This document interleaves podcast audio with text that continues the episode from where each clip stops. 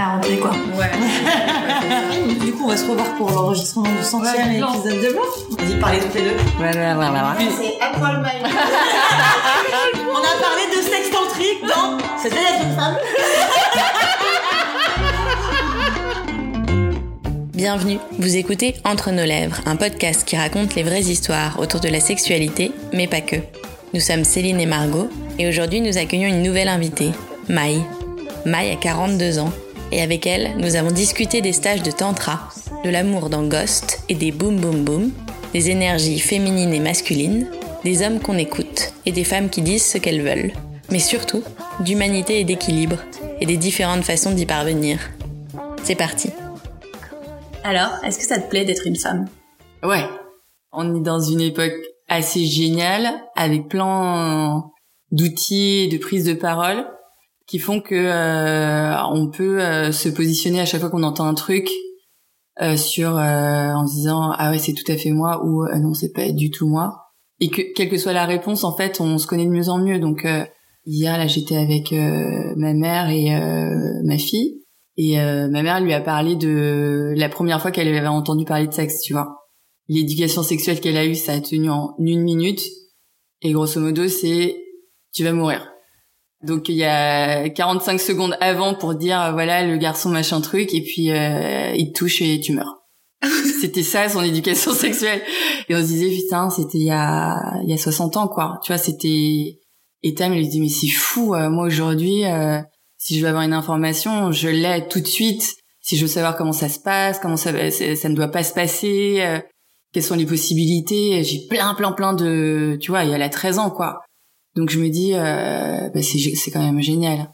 Donc voilà. Et puis bon, il y a ça, et puis il y a le fait de euh, de cheminer et de trouver des réponses qui sont parfois transitoires.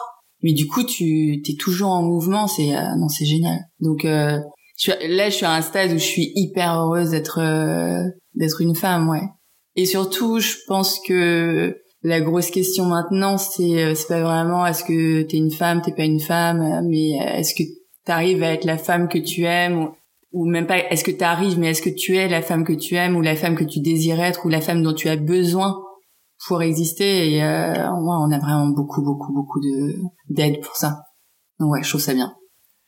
Je viens de finir deux films euh, un sur euh, les femmes de ma famille et un sur euh, entre guillemets les les hommes de mon mec.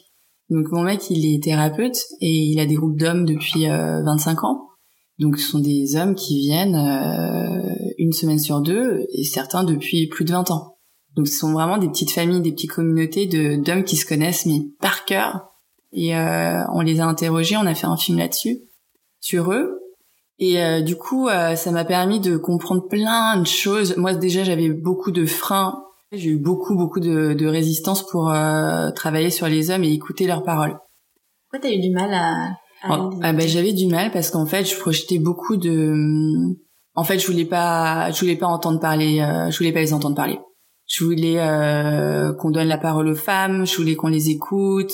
Et c'est une certaine manière, euh, j'avais pas envie de grandir. J'avais envie d'être euh, toujours vue comme euh, et la victime, et la battante, et l'héroïne de l'histoire. Et en fait, quand tu donnes la parole pas aux hommes parce que c'est pas les hommes tu vois c'est des hommes c'est pareil en fait c'est on dit pas les femmes c'est des femmes bah là c'est pareil c'est pas les hommes c'est des hommes. Bah tu te mets dans une dans une position d'écoute d'écoute euh, active et puis tu te rends compte qu'en fait tu t'identifies totalement. C'est pas parce que ce sont des hommes que tu t'identifies pas à leur quête et que euh, en fait le nœud du bousin il est euh, comment tu développes une humanité. Et dans cette humanité il y a beaucoup beaucoup de facettes de vulnérabilité, de valeur, de voilà, d'écoute, d'entraide, de générosité, mais il y a aussi toute une partie genrée ou sexuée. Ce que j'avais pas compris en fait, c'est que quand tu te réunis dans des cercles d'hommes ou dans des cercles de femmes, c'est pas nécessairement pour parler de ta masculinité ou de travailler sur ta masculinité. Tu te réunis de cette manière-là parce que c'est un endroit safe pour parler de tout ce qui te traverse, de toute ton humanité, de toute ton expérience humaine. Et en fait, ce que j'avais pas compris avant, c'est que nos traumas, ils sont genrés. Si t'as été euh, battu par ta mère, ça endommage très très fortement toute ta relation avec les femmes. si t'as été euh, battu par ton père ou si t'as été euh, abusé par un homme, ça endommage très très très fortement toute ta relation que t'as avec les hommes et, euh, et, c'est très long en fait de dépasser euh, ça et de et de ne pas projeter. Je prends l'exemple d'une femme qui a été violée par un homme. C'est très très dur dans un cercle de paroles de pas projeter sur un homme qui serait là toute la colère et tout ce que t'as à, à digérer en fait sur cet homme-là parce qu'il est homme, quoi. Donc en fait, les, les cercles de parole, ils sont, il y a, y a des cercles mixtes et il faut qu'il y ait des cercles mixtes où on entend une parole bienveillante et où, où il y a une écoute aussi bienveillante dans les deux sexes. Mais pour ça, il faut vachement travailler avant sur euh, y être en paix euh, pour être capable de ne pas projeter de manière genrée aussi euh, tous tes traumas quoi. Et euh, ça, j'ai fait cette expérience là euh, en fait, j'ai fait un stage de tantra il y a trois ans. Je venais juste de rencontrer Jerry. Et il m'a dit, bah, il faut qu'on parte sur des bonnes bases. Allons faire un stage de tantra. et donc là, tu te retrouves. Ah non, mais moi, enfin, j'avais déjà beaucoup travaillé sur moi-même. Sinon, j'aurais pas rencontré cet homme. Euh, ou, ou, plutôt, on se serait croisés. Euh, il y aurait pas une vraie rencontre. Donc, euh, j'étais, j'étais suffisamment mûre pour euh, rencontrer quelqu'un comme ça, mais, mais pas du tout. Il y a, il y a trois ans et enfin la femme que j'étais il y a trois ans, la femme que je suis maintenant, c'est pas, c'est la même, mais c'est pas du tout la même. Il y a beaucoup de choses qui sont tombées, de fonctionnements qui sont tombés, et puis de voilà d'observations qui me permettent de mesurer le l'étendue de de mon ignorance en fait. Donc euh, donc on se retrouve dans une micro salle à 40, euh, grosso modo 20 hommes, 20 femmes. Puis là, elle dit bon bah on peut commencer, on respire et tout. Euh, vous mettez la voix, euh, vous vous concentrez sur euh, vos parties génitales et euh, vous vous laissez respirer et tout. Je dis mais c'est quoi ce truc? Et donc là, il y avait des gens qui vraisemblablement n'étaient pas à leur premier stage de tantra, qui orgasment au, bout de 3 minutes 50, ah tu vois, mais un truc de fou, mais mais orgasme euh, énorme orgasme, tu vois. Et t'es ami. Euh... Ok, alors attends, je vais, je vais me concentrer sur ma respiration très très fort là. Donc là, tu me rassurer. Et là, la preuve. Bon, bref, et tu sens en fait une sorte de navire, mais vraiment, mais c'est une expérience invraisemblable. T'as 40 personnes allongées qui ventilent ou qui se concentrent sur leur énergie sexuelle et elle te dit vous mettez la voix et moi rien sort tu vois et tu vois je peux pas je peux pas euh, en plus mettre de la voix. Déjà que je ventile à côté des gens qu'orgasme je suis un ok. Panique à bord. Non mais panique à bord. Je fais ok on va se concentrer. Alors t'essaies de te concentrer sur ton truc. Et en fait tu te rends compte que tu vois t'as une énergie qui afflue dans la salle. Et une fois que tu as vu ça, tu peux pas faire comme si ça n'existe pas. Tu vois, tu peux pas faire comme si ça c'est dans la tête ou euh, c'est juste tu fermes les yeux, tu respires et tout. Et, euh, et à un moment, elle, elle, vient me voir et elle me dit euh, là, tu donnes tout, tu donnes tout maintenant. Si tu le donnes pas maintenant, tu sauras jamais le donner. Et en fait, tu commences à faire monter la voix et tout, et puis alors là, tu te mets à pleurer, et, puis après, moi, j'ai, vachement de colère, donc il y a toute ta colère qui sort, et puis après la colère, il y a la tristesse, et puis après la tristesse, il y a le désarroi, puis après il y a le désespoir, et, puis... et à un moment donné, t'es à poil, t'es vraiment à poil. Donc, tu continues et puis en fait il y a eu un moment donc il y avait il y avait il y avait ces exercices de respiration et puis après il y avait des exercices euh, à deux euh, où on se regarde où on... et puis voilà elle alterne comme ça. Et puis dans ces exercices il y avait euh, des exercices qui étaient soit euh, homme-femme soit femme-femme soit homme c'était pas important. Mais euh, je me rappelle elle avait une question qui était vous devez regarder la personne pendant cinq secondes. Vous devez lui dire ce qu'elle désire le plus au monde à travers ce que vous lisez d'elle tout ce qu'elle met en marche pour que ça arrive et tout ce qu'elle met en marche pour que ça n'arrive pas. Donc déjà la question, j'étais par terre. J'étais ah ouais, ok. Et en fait, tu vois, juste de regarder les gens, tu reçois en fait, c'est vraiment tu downloads des informations sur la personne et en fait tu lui restitues ce que tu vois d'elle, quoi, ce que tu lis d'elle. Et putain, c'est super vrai, quoi. Et tu dis bah voilà en fait euh, le sexe c'est ça aussi c'est juste regarder la personne avec qui es-tu quoi. Et en fait il y a eu un moment vraiment où ma voix je sais pas comment vous dire elle a ouvert toutes les portes à l'intérieur. C'est-à-dire que tu respires et ta voix, donc euh, voilà, t'amènes ta voix, t'amènes ta voix, t'amènes ta voix, et tout d'un coup, tu sens à l'intérieur que tout s'ouvre, tu vois, sur la colonne. C'est invraisemblable, c'est invraisemblable. En fait, le message, c'est, euh, voilà, vous êtes dans une euh, une culture où le sexe a été abîmé, où il a été euh, réprimandé, euh, où il a été sali. Du coup, il ressort comme c'est une fonctionnalité naturelle aux humains. Il ressort dans sa nécessité névrotique à travers la pornographie, euh, on va dire ça, capitaliste. Dans la publicité, il y a du sexe partout pour vendre, parce qu'en fait, ça répond à un besoin qui est une nécessité qui est tellement forte que euh, comme c'est pas exploré d'un point de vue vertueux, c'est exploré d'un point de vue vicieux. Mais si vous vous connectez à vous-même dans cette énergie sexuelle, bah imaginez ce que ça fait quand vous vous connectez à l'autre dans son énergie sexuelle, quoi. Et là, en fait, tu dépasses totalement l'aspect frictionnel et technique et performatif du sexe pour être vraiment dans une connexion et dans un dans un truc euh, du coup que certains appellent sacré parce que parce que en fait c'est une puissance en soi qui est déjà en chacun de nous et qu'il faut aller invoquer, qu'il faut aller recontacter et que ensuite tu vas invoquer chez l'autre quoi. Et donc là ça devient juste totalement autre chose. Et donc ça n'empêche pas les jeux, ça n'empêche pas les fantasmes, mais quand en fait tu déplaces le sexe de ton cerveau à ton sexe, ben en fait t'as plus du tout la même sexualité quoi. Vient ensuite après avoir fait tout ce travail qui est euh, très, qui est pas du tout genré, tu vois, vient ensuite le dialogue avec ton partenaire qui, euh, dans, dans une relation hétérosexuelle, peut avoir une autre euh, sexualité que toi parce que euh, on n'a pas le même organe et on n'a pas la même, on n'a pas la même sexualité.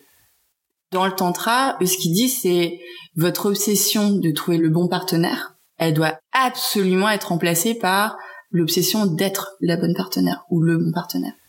Et du coup, lorsque vous êtes le bon partenaire, vous êtes toujours le bon partenaire pour vous-même et vous allez toujours choisir des partenaires qui seront dans la même énergie. Et donc du coup, quand t'es avec euh, quelqu'un que t'aimes, et quand je dis ça, c'est pas nécessairement ton amoureux. En fait, c'est juste quelqu'un que tu respectes, avec qui t'as, ça peut être un, un, buddy, ça peut être un, pote, tu vois. Mais où il y a cette, ce respect et ce juste jus de euh, vouloir donner du plaisir à l'autre et que l'autre a envie de donner du plaisir, c'est pas du tout la même sexualité que t'as, quoi. Et donc du coup, tu dépasses totalement l'aspect, euh, voilà, faut euh, masser le gland ici, euh, faut toucher la chatte là. c'est pas du tout, du tout la même chose. Et ça n'empêche pas. Mais du coup, tu, c'est plus du tout le, ouais, c'est plus du tout le côté frictionnel et c'est et, et, mental. Et t'es plus du tout dans le, le fantasme. T'es, euh, t'es vraiment dans la connexion du moment présent. Et du coup, dans cette énergie-là, tu peux aller de plus en plus loin, de plus en plus loin, de plus en plus loin. Et du coup, euh, bah, c'est génial. Quoi. Ça t'a aidé du coup Ouais. Comment dire, le sexe n'a pas toujours été facile pour moi, mais j'avais juste aucune idée de rien. Je me rappelle en biologie, on avait un prof qui voulait pas en parler, donc en fait on n'a pas vraiment eu notre cours de biologie. Je savais même pas ce que c'était qu'un vagin, quoi je savais même pas d'où sortaient les enfants. Enfin, c'était vraiment hyper hyper tardif. C'était bloqué de chez bloqué. C'était euh, c'était compliqué quoi. Donc ça, ça a été euh, un truc vachement important pour moi de comprendre la toute l'humanité que tu peux mettre dans ta sexualité.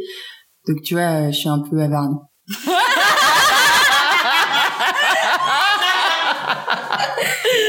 Alors on va passer à la deuxième question.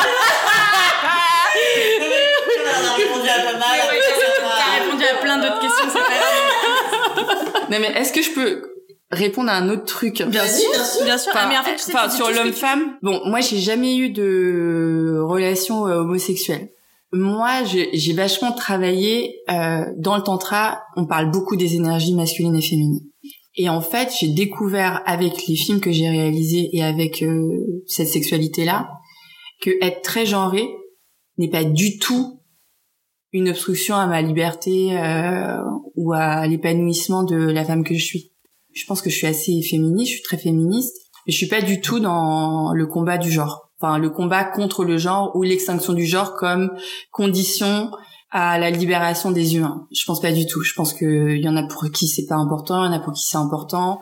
Et moi, dans ce chemin-là, plus je me connecte à cette force féminine, plus mon mec se connecte à sa force masculine et plus entre nous c'est super beau. Donc ça veut dire que en fait dans notre couple, plus je suis dans ma réceptivité, plus je suis dans l'écoute, plus je suis dans le, réceptacle de mes émotions, plus je les verbalise aussi. Moi, je suis dans la perfection de ce qu'il pourrait attendre de moi, de et plus tu vois, je suis dans la relaxation, plus lui, il prend sa place dans son énergie masculine, d'être dans un mode mission et de prendre en charge. Et plus en fait, moi, je me sens validée dans mon féminin et lui, plus il se sent validé dans son masculin. En fait, c'est pas mon pote. C'est une relation spécifique.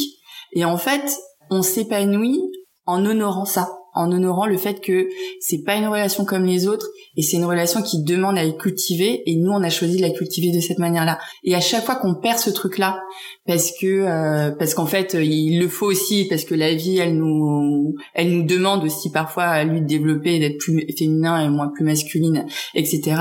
Et eh ben on, on perd notre relation, on sent qu'elle qu'elle perd de son de son jus, de sa passion. Euh, et euh, du coup, l'intimité, euh, c'est pas un lieu, euh, c'est pas un lieu safe quoi.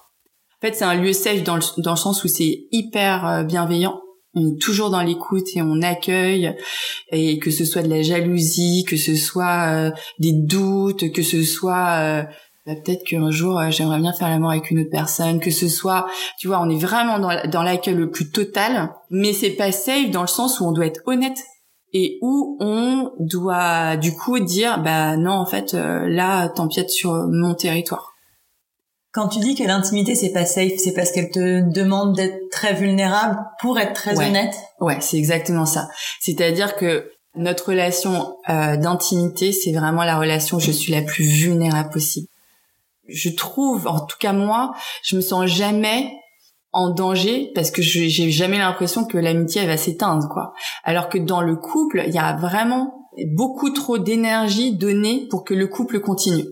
Alors qu'en fait, la recette que nous on a trouvée, c'est que pour que le couple continue, il faut pas que ce soit une, une fin en soi.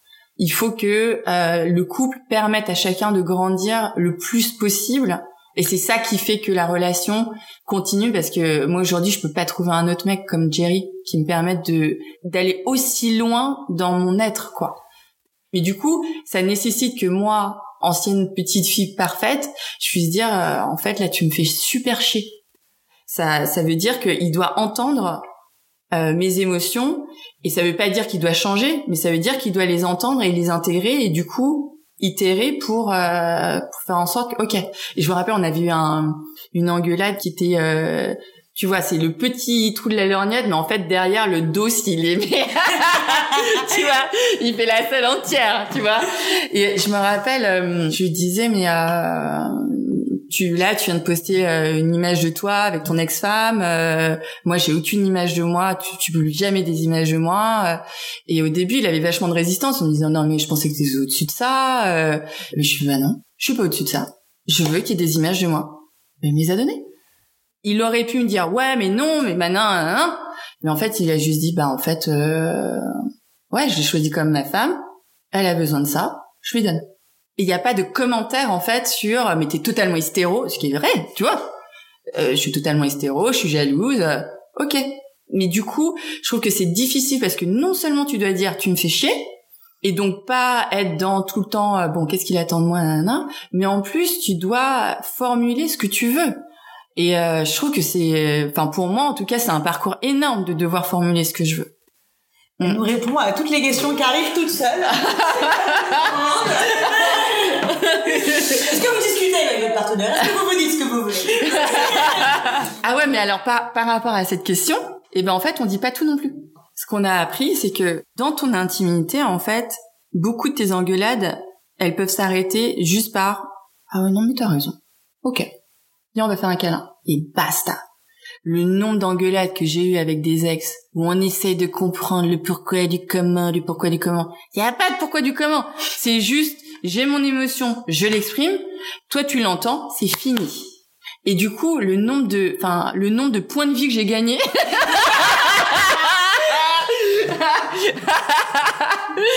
Et le nombre d'engueulades que je vois dans, dans des couples de potes où, euh, grosso modo, tu c'est très caricatural, hein, mais euh, si ça peut aider des gens qui sont dans la caricature, bon, vous êtes caricaturaux, c'est pas grave, c'est votre expérience, vous êtes 100% de votre expérience, mais le nombre d'engueulades où, où, où ça finit par, non mais elle est totalement tarée, et ah bah lui il est totalement rigide et égoïste, tu vois alors qu'en fait, non, chacun est dans son émotion et dans son, son énergie féminine et masculine et ça se finit là. Et du coup, on a beaucoup mieux à faire en fait que d'essayer de décortiquer le pourquoi du comment parce que parfois il n'y a pas de pourquoi du comment. Il y a juste ça. Il y a deux, deux énergies en, en présence qui sont pas sur les mêmes canaux, mais si tu cultives de l'amour, en fait, euh, ça passe crème.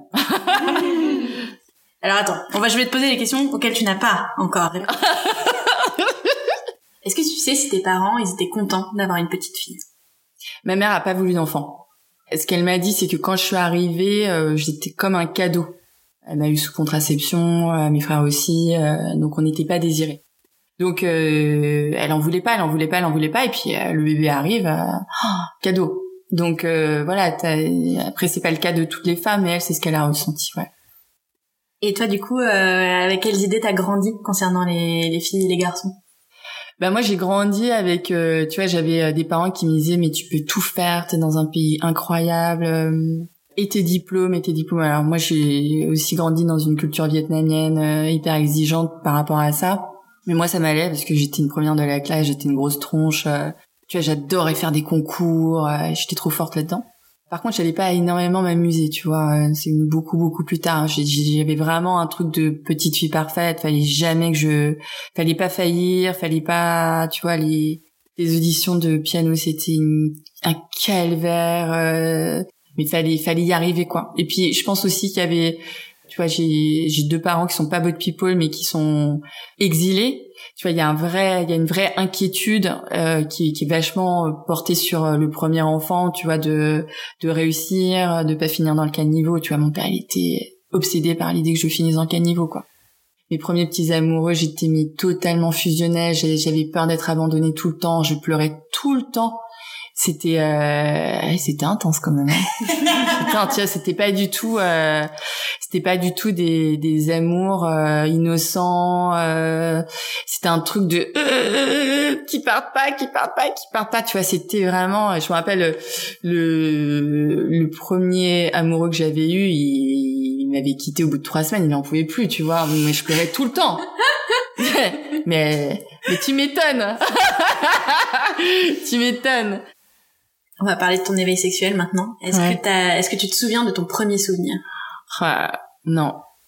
Non, par contre, je me souviens euh, d'avoir été dans un déjeuner familial, tu vois, où tout le monde rigole et fait des galipettes, je sais pas, genre 6-7 ans, et je me retrouve euh, les jambes en l'air et écartées, quoi mais tu vois, euh, parce que tu viens de faire une galipette, quoi.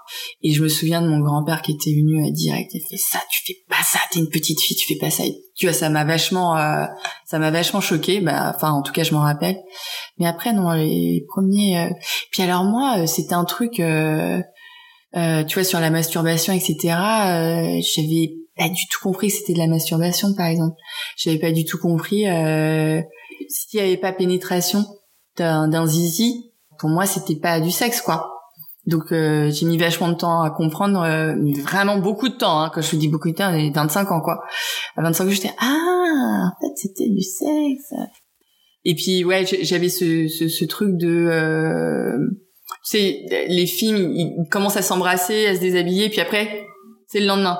Et puis euh, du coup je me disais bon bah il doit se passer quelque chose tu vois mais quoi? Je savais pas. Ça t'intriguait? Ouais, ça m'intriguait, ouais, ouais, ça m'intriguait. Mais tu vois, quand euh, quand euh, les gens commençaient à regarder du porno autour de moi, je pense que c'était en quatrième, troisième. Je me rappelle d'une fois, ils m'avaient invité pour euh, regarder le porno avec eux.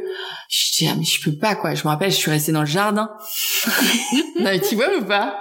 J'étais totalement coincée du truc. C'était quoi la réaction de tes parents du coup face à la sexualité? Ah bah pas de réaction, pas de rien Enfin, si, il y a, y a, eu un. Est-ce que tu veux prendre la pilule de mon père? Est-ce que je tu veux que je t'emmène chez un gynéco? Tu vois, quand il a vu que j'avais des petits copains, donc euh, j'avais vachement aimé ça. Euh, mais sinon, euh... après, il y a eu un moment où c'était évident. J'ai eu une IVG à 17 ans, euh, et comme j'avais 17 ans, bah, il fallait, fallait que je le dise à un de mes parents. Mais à cette époque, c'était déjà évident j'avais une vie sexuelle. C'est juste ça s'est jamais dit. Enfin. Et ils ont réagi comment à l'IVG bah, bien. Ouais enfin bien soutien euh, ouais ouais ouais. Mm. ouais donc c'était euh, ils en parlaient pas mais ils étaient pas ouais ouais c'était c'était pas malveillant c'était juste que mais c'était tabou. Ouais. Ouais. Tu parlais de fondu en noir quand tu regardais un film genre ils se déshabillent et après c'est le lendemain. Ouais. Mais alors du coup pour toi faire l'amour c'était quoi? Mais j'avais aucune idée. Il faisait quoi quand la caméra s'arrêtait? Bah franchement je savais pas. Les scènes d'amour c'était ghost quoi tu vois? Eh bien, je vais faire de la poterie, tu vois. Viens, je vais te sortir mon tour. Mais t'avais intégré qu'il y avait une, histoire de zizi quand même. Ouais, ouais, ouais, ouais, ouais, ouais, ouais, Mais ça, je ne sais pas, euh, je sais pas quand, si c'est une blague. Je pense que quand euh, il y avait eu cette histoire de porno là, donc je devais avoir 14 ans, je pense que je savais déjà. Euh, mais euh, vraiment d'où du coup, tu fantasmais rien de ta première fois? Bah alors la première fois c'est un peu différent, c'est que t'as aussi les hormones, t'es super excité, euh, t'as envie de savoir, euh, ouais, t'as, t'as, je sais pas, t'as, t'as juste envie quoi. Ton corps il te dit putain, euh, t'es chaud de patate là, on va, on va y aller là. Tu y allais quand alors? Moi j'y suis allée à 15 ans et je savais très bien, tu vois, il avait 20 ans, j'en avais 15. Euh, lui il était clairement super excité par ça et c'était nul quoi mais il y avait toute l'excitation du euh, voilà il a demandé une chambre à son copain euh, il me désire euh, ouais il y a tout ce truc de euh, je suscite le désir de quelqu'un quoi qui était vachement excitant pour moi mais qui était plus excitant que euh, je sais pas moi euh, aujourd'hui si c'était à refaire euh, je prendrais des informations je me demanderais euh, voilà ce qui ce qui se fait enfin tu vois. Et là c'était vraiment il y avait un truc de virginité totale de bah, je, tu vois je ne sais rien je, je ne sais rien. Et j'arrive et, puis voilà il va juste euh, c'est lui qui va tout faire quoi. Il y a eu tout pendant longtemps un truc très très attentiste comme ça de bah, c'est lui qui fait quoi. C'était nul C'était tout pourri. Mais c'est vrai que, tu vois, là encore, je vois bien la, l'évolution aujourd'hui avec euh, quand tu le fais avec ton amoureux, euh, tu vois, la première fois, je pense que t'es dix fois plus, euh, voilà, soyons pas dans la performance, mais soyons dans la découverte. C'est un truc cool, quoi, un truc super cool. On est plus sensibilisé Mais bien sûr, bah bien sûr, rien à voir. Est-ce que tu as l'impression que ça a changé l'image que tu avais de toi-même de faire l'amour? Non, non, non, non, non. Après ce truc-là, je me suis mm. dit, euh, bah là, on va attendre très très longtemps avant que ça, ça se reproduise, quoi. Donc du coup, euh, je me suis dit, c'est là que je me suis dit, je vais me réserver pour le grand amour, mais je me suis dit, euh, bah, en tout cas, ça, ça m'intéresse pas. Après, j'ai pas refait l'amour avant super longtemps. Deux ans plus tard, je flirte avec un mec et euh, en fait, euh, on va sur la plage et euh, juste on, s'embrasse, on est allongé, tu vois, on est totalement habillé et tout. Et là, boum, boum, boum, je suis trempée. Et en fait, je savais pas à l'époque, mais je suis femme, je suis, je suis fontaine. Mais j'étais mais trempée, mais du haut du dos jusqu'au genou quoi. Et c'était hyper perturbant, tu vois. Et j'avais aucune idée de ce que c'était. J'étais ah, bon bah je suis rentrée euh, et puis bah dis donc t'es toute mouillée. Euh. et euh, et en fait euh, j'ai découvert comme ça que j'étais fontaine, mais sans le savoir. Et c'est pareil en fait j'ai mis vachement de temps à comprendre ce que c'était, à savoir ce que ça voulait dire, tu vois. Et puis à pas en avoir honte après. Toi à quel moment est-ce que tu te rends compte que enfin que c'est normal en fait que bah en fait il y a y a hum, il y a eu du coup toute une partie de ma sexualité qui s'est fait en dehors de ce, ce type d'orgasme. Et en même temps, il y avait toute une partie de moi qui l'attendait encore parce que ce boum boum boum, c'était quand même fou quoi. Tu vois, mais j'avais 17 ans, je savais pas ce que c'était. Euh... Et donc du coup, pareil, toute une partie hyper attentiste de quand est-ce que ça arrive, quand est-ce que ça arrive. C'est l'autre qui doit, c'est l'autre qui est responsable de ça et tout.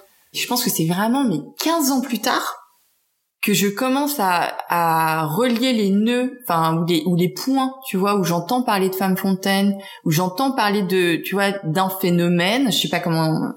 Et du coup, je vais voir une sexologue qui me dit non mais il y a aucun problème en fait, euh, vous allez très très bien, vous avez plein de types d'orgasmes différents. Euh, putain mais une femme fontaine, un mec qui fait jouer une femme et c'est mouillé partout, mais il est trop content. et puis bah s'il l'est pas, bah c'est pas la bonne personne pour vous. Il y a juste aucun problème. C'est génial, hein. Welcome, quoi. Surtout, tu dois avoir des orgasmes hyper puissants, t'as trop de peau. Bah oui. Bah ouais. Mais trop de peau. Mais Ouais. sauf que je savais pas. tu vois ce que je veux dire? Enfin, enfin, si tu veux, comme j'étais dans un truc où ça n'existe pas, où on ne sait pas, où il n'y a pas de mot dessus, où euh, on a honte. Puis tu vois, on a un vrai truc sur euh, maintenant beaucoup moins encore, mais sur les fluides, tu vois, tout ce qui coule, tout ce qui, enfin, le corps de la femme, enfin, tu vois, c'était pas encore déconstruit à cette époque. Et on a encore du taf, mais c'était pas déconstruit à l'époque. Et donc du coup, euh, une fois que cette sexologue m'a dit ça, après je suis allée sur des forums et puis du coup j'ai vu qu'il y avait d'autres femmes qui étaient comme ça et puis elles, elles partageaient leurs expériences et puis surtout elles partageaient des expériences super heureuses de ça et de leurs mecs qui étaient comme des dingues, euh, tu vois. euh. Du coup, tu dirais que t'as commencé à kiffer quand ta sexualité? Mais j'ai tout de suite, enfin à part cette première fois, j'ai tout de suite kiffé. Mais il y avait toute une partie de moi. Ben, je pense qu'en fait il y avait une partie de moi qui l'attendait et une partie de moi qui le bloquait totalement.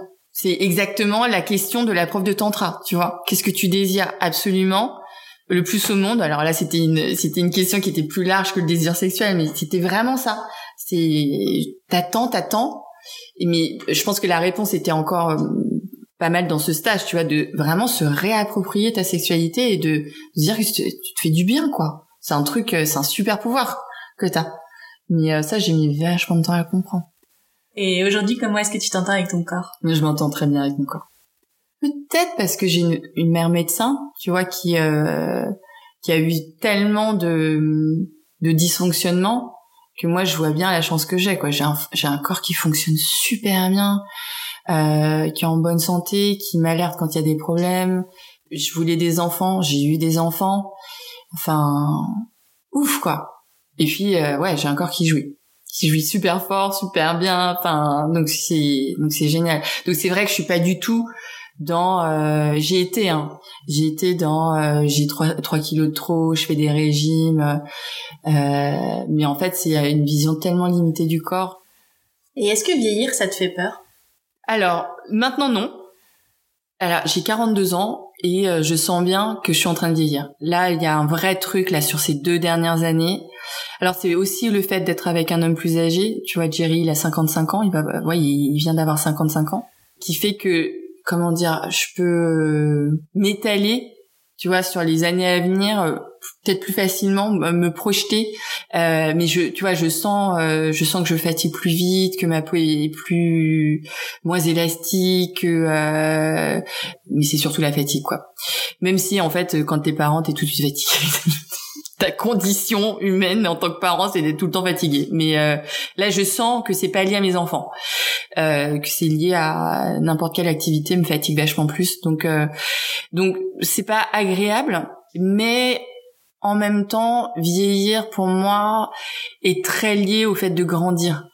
Et donc euh, c'est tellement génial de grandir euh, et je suis tellement bien entourée pour le faire il y a tellement d'amour euh, tu vois par rapport à mes 20 ans euh, je, je, les troquerai pour rien au monde tu vois. Donc euh, donc euh, voilà. Je pense que mon gros dossier maintenant c'est comprendre que je vais mourir. C'est plus ça que le fait de vieillir et de mais ouais je il y avait une, une copine qui avait euh, posté une photo euh, sur les femmes asiatiques et comment elles vieillissent et tu vois 20 ans 40 ans hein, c'est les mêmes quoi. Bon 60 ans tu commences à et à 80 ans on la voit plus là c'est tellement ratatiné c'est une sorte de petit tronc. Et en fait je me dis ah ouais mais je vais bientôt devenir un petit tronc en fait.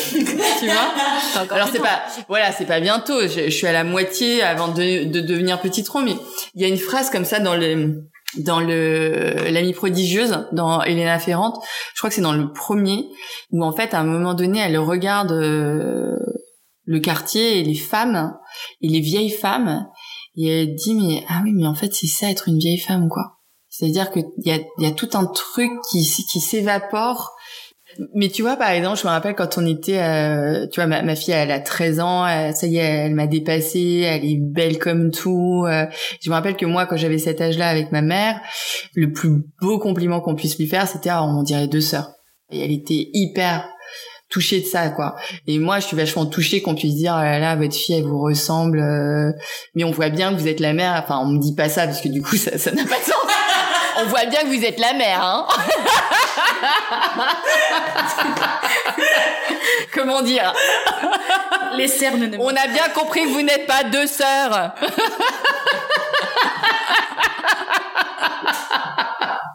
C'est compris. Mais j'adore euh, faire mon âge. Tu vois, j'adore euh, voilà avoir 42 ans et euh, et pas chercher absolument à, à gommer les les signes de mon âge. En fait, quand tu vieillis, euh, tu t'en fous. Il y a vraiment un truc qui se relâche euh, qui se relâche d'autant plus si tu es dans cette quête comme moi du féminin et qui, euh, où tu lâches la perfection, tu lâches. En fait, quand t'es jeune et que t'as cette dans, dans la beauté des, des jeunes femmes et des jeunes hommes aussi, il y a une flamboyance absolument sublime. Enfin, c'est un truc. Euh, enfin, moi, je vois ma fille grandir je vois les, les, les jeunes garçons grandir autour d'elle et je vois. Tu vois, il y a un truc, ça brûle quoi. C'est vraiment incandescent cette beauté. Et cette incandescence, en fait, elle appartient à tout le monde. Et du coup, ça peut être un cadeau empoisonné. Cette beauté, ce tout le monde la veut, tout le monde la désire, et, euh, et parfois certains se l'approprient. Et ta jeunesse, en fait, elle, appartient à tout le monde. C'est un vrai truc comme ça. Il y a un truc qui se poursuit comme ça quand euh, quand t'es enceinte, où les gens touchent ton ventre, ou euh, t'as des enfants, et puis on te fait toujours des remarques sur ton éducation. Il y a un truc qui appartient aux autres. Mais il y a un truc qui appartient aux autres parce que tu le veux bien aussi, parce que en fait tu sais pas faire autrement que d'appartenir aux autres, parce que t'es es toujours dans ce processus de grandir et euh, t'as pas totalement coupé le cordon, ou alors as tu penses avoir coupé le cordon avec les parents, mais en fait tu recrées cette relation avec tout tout le reste de ton environnement. Euh, donc en fait tes amis ont, ont aussi cette figure maternelle, enfin tes boss évidemment, ton psy, enfin en fait tu recrées sans cesse et il y a un moment en fait où tu deviens vraiment un être autonome. Et quand tu deviens cet être autonome, en fait, tu apprends à te définir tout seul ou toute seule. donc du coup, les définitions que les autres posent sur toi, ça juste ça glisse quoi. Ça glisse et puis euh, j'avais une copine euh, qui a 50 ans et qui me disait elle était punk, tu vois quand elle, elle en avait 20 et euh, elle me disait en fait tu dis je m'en fous, mais tu dis pas fuck you. Parce que en fait, tu le dis doucement. T'as plus cette rage et t'as plus ce, truc de putain, mais arrêtez avec vos stéréotypes, nanana. En fait, tu t'en fous quoi c'est l'histoire de l'autre personne qu'elle se raconte euh, parce qu'en fait la pensée ne peut pas faire autrement que de conceptualiser des choses et de mettre les choses dans les cases plus tu grandis et plus en fait c'est ton cœur qui va prendre la place et le cœur il peut prendre euh, il peut accueillir une complexité que la, pensée ne peut pas accueillir. Et donc du coup tu fais vraiment un avec une expérience, avec une autre personne. Et effectivement, euh, c'est ce qu'on voit, tu vois, dans tous ces témoignages, c'est que euh, bah, la vie des gens elle est complexe quoi. C'est pas des cases quoi. C'est pas des étiquettes c'est pas des rôles c'est pas des concepts euh, c'est complexe. Et donc du coup plus tu vieillis et plus ce que disent les autres whatever mais mais voilà encore une fois whatever mais doucement tu vois sans sans sans claquage de porte tu nous disais que tu avais des enfants et est-ce que la maternité ça a changé quelque chose dans ton rapport à ton corps? Déjà j'ai fait des fausses couches donc euh, j'ai fait deux fausses couches. Enfin déjà, enfin non, déjà j'ai donné la vie. Enfin tu vois, truc de fou quoi. Truc de fou, il y a un être qui grandit dans ton corps, dans ton ventre.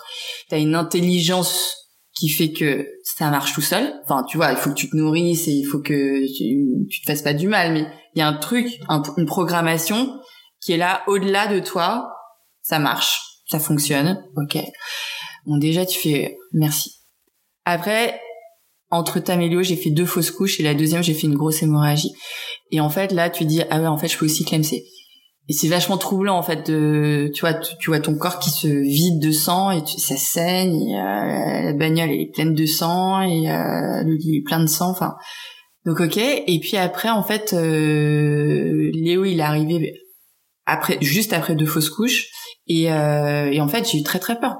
J'ai eu très très peur. J'arrivais pas enfin c'est pas que j'arrivais pas mais je ne voulais pas me projeter tu vois dans une naissance qui m'appartenait pas parce qu'en fait bah voilà soit ça marche soit ça marche pas mais c'est pas ta volonté qui va faire que ça marche ou ça marche pas quoi. Mais du coup ça crée une relation très très spéciale aussi de pas du tout avoir de projection sur un enfant qui est déjà là. Et euh, en naissant en fait euh, après il a fait des bronchiolites donc on avait un rapport hyper médicalisé c'était vachement dur et moi, j'avais un mal de dos à la fin de ma grossesse. Je pouvais plus marcher. Quand je marchais, c'était mais à... mais je, te jure, pour traverser le salon, c'était 20 minutes quoi. C'était petit pas par petit pas. Ça tirait sur le périnée. Enfin, à la fin, j'ai dit non mais sortez-le de moi. Je n'en peux plus. Et puis c'était ah ben non, en fait, ça marche pas comme ça. C'est lui qui va vous dire quand il va sortir et puis il sortira quand il voudra. Donc j'étais pas en bataille, mais je souffrais dans mon corps quoi. Vraiment, ça me faisait souffrir. Et puis euh, je vais voir la, la, kiné au bout de trois mois et j'avais un parpaing en bas du dos, tu vois. Je pensais que c'était vraiment la grossesse. Et puis je lui avais raconté des histoires avec Léo et tout. Et puis en fait, elle me touche le bas du dos et elle me dit mais euh, je peux me permettre parce que vous m'avez parlé de Léo et euh, est-ce que vous avez eu peur? Et là je suis et je fonds en larmes, le parpaing parti. Tu vois, ça faisait cinq mois que je l'avais je pouvais plus me sortir du lit, etc. Donc, j'ai vraiment un corps qui me parle, qui me dit, euh, là, t'en as plein le dos, là, tu, euh, là, tu vois, toutes mes infections vaginales, c'était euh, parce que euh, j'avais un sentiment d'invasion. Donc, tu vois, c'est fascinant, quoi. C'est fascinant. Et aujourd'hui, c'est quoi la sensation que tu recherches à travers le sexe? Bah, c'est ça. Moi, c'est vraiment un truc d'amour, de, de connexion. Tu vois, ils disent un truc vachement beau dans ce truc masculin-féminin. Ils disent que euh, tu vois, l'orgasme féminin, il est vraiment dans la relaxation. Et donc, plus t'es relaxé et plus il est fort, plus c'est fort ce qui arrive. Et plus c'est relaxé, et plus tu laisses émerger un truc euh, boum boum boum quoi, de folie. Euh, l'orgasme masculin, il est vachement plus lié au contrôle. Parce que si tu éduques pas ton sexe, ben en fait, euh, ça revient à manger du chocolat, quoi. Tu vois, un orgasme masculin euh, au bout d'une minute, euh, tu vois, masturbation, orgasme, euh, et en fait tous les mecs te diront c'est pas exceptionnel quoi. Donc pour arriver à un truc génial, il faut vachement travailler pour un mec. Enfin pour une femme aussi parce qu'il faut, faut passer vachement de taf de se relâcher. non, tu vois. Et pour le mec, c'est pas du tout dans la relaxation, c'est justement dans le, dans la conscience. Et alors c'est pas nécessairement du contrôle, mais c'est dans la dans sa tu vois dans sa pleine conscience que il drive le truc quoi. Et donc euh, ils disent un truc vachement beau, je trouve, c'est dans l'acte sexuel, il y a vraiment la pénétration du cœur. Tu vois, c'est vraiment ça que qu'on va chercher et c'est là qu'on se rejoint, tu vois. Et euh, c'est ça qui est trop beau. Et donc du coup, euh, c'est un truc sans fin parce que le corps, en fait, euh, tu peux quand quand ta sexualité elle est pas liée à ton cerveau, ou ton cerveau il demande tout le temps de la nouveauté et des fantasmes et de l'expérimentation, etc. Tu peux juste dans le corps manger tout le temps des pâtes à la truffe. Il y a un truc en fait où le corps il va dire yes et, euh, et là, c'est pareil en fait. Et donc, euh, tu, tu navigues avec ton mec sur sur ce champ-là, et c'est trop bien. T'as besoin d'être amoureuse pour faire l'amour? Non, non, non, pas du tout. Mais euh, les fois où vraiment j'ai le plus exploré et je me suis plus éclatée, c'est quand il y avait un truc à la fois électrique mais super bienveillant. Où du coup, en fait, c'est marrant parce que la bienveillance et la compassion et tout, c'est pas du tout lié à un truc sexuel, alors qu'en fait, c'est hyper sexuel. C'est-à-dire que quand t'es avec quelqu'un qui a envie de te donner du plaisir et que toi t'as envie de lui donner du plaisir, que vous soyez amoureux ou pas, mais c'est l'éclate quoi. Au pieu, c'est génial. Et donc, c'est cette intimité-là qu'il faut avoir. Quand en plus t'es amoureux, ça c'est ouf. et tu tombes facilement amoureuse? Non. Non, en fait, j'ai à l'époque où euh, je tombais amoureuse, euh, on va dire facilement. C'est juste des projections, tu vois. Ah bah ça va peut-être marcher avec lui. Ah bah ça va peut-être marcher avec lui. C'est pas ça, c'est pas l'amour en fait. Alors c'est quoi l'amour pour toi? Ha Je pense que c'est plusieurs choses, mais ça ne peut pas se résumer au sentiment. C'est pas du tout suffisant. En fait, euh, même si tu parles d'un autre type d'amour, tu vois, l'amour parental, je pense que 90% des parents vont dire qu'ils aiment leurs enfants et ils sont sincères. Et je pense que 90% des enfants euh, sortent traumatisés de leur enfance. tu vois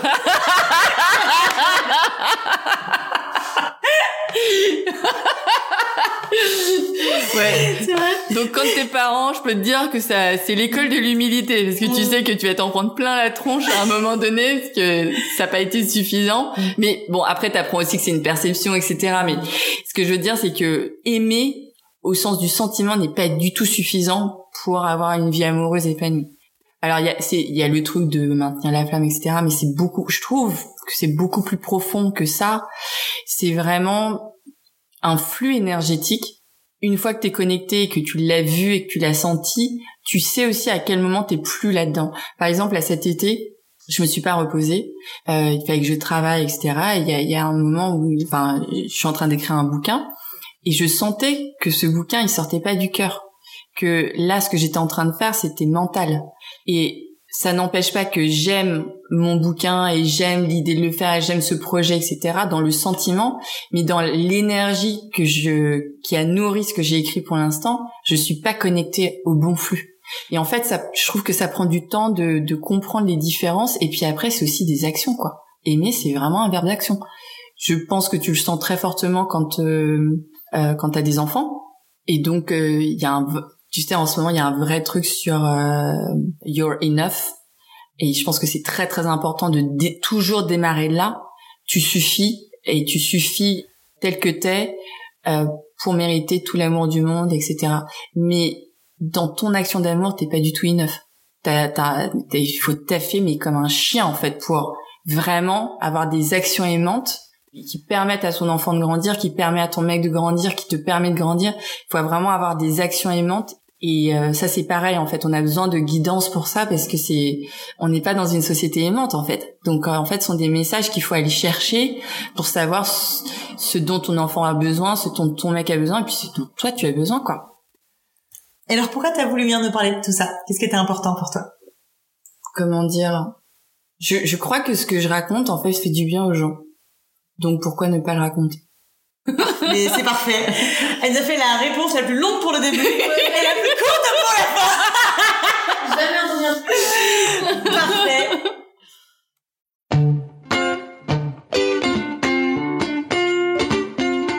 Pour ne pas rater le prochain épisode d'Entre nos lèvres, abonnez-vous à ce podcast.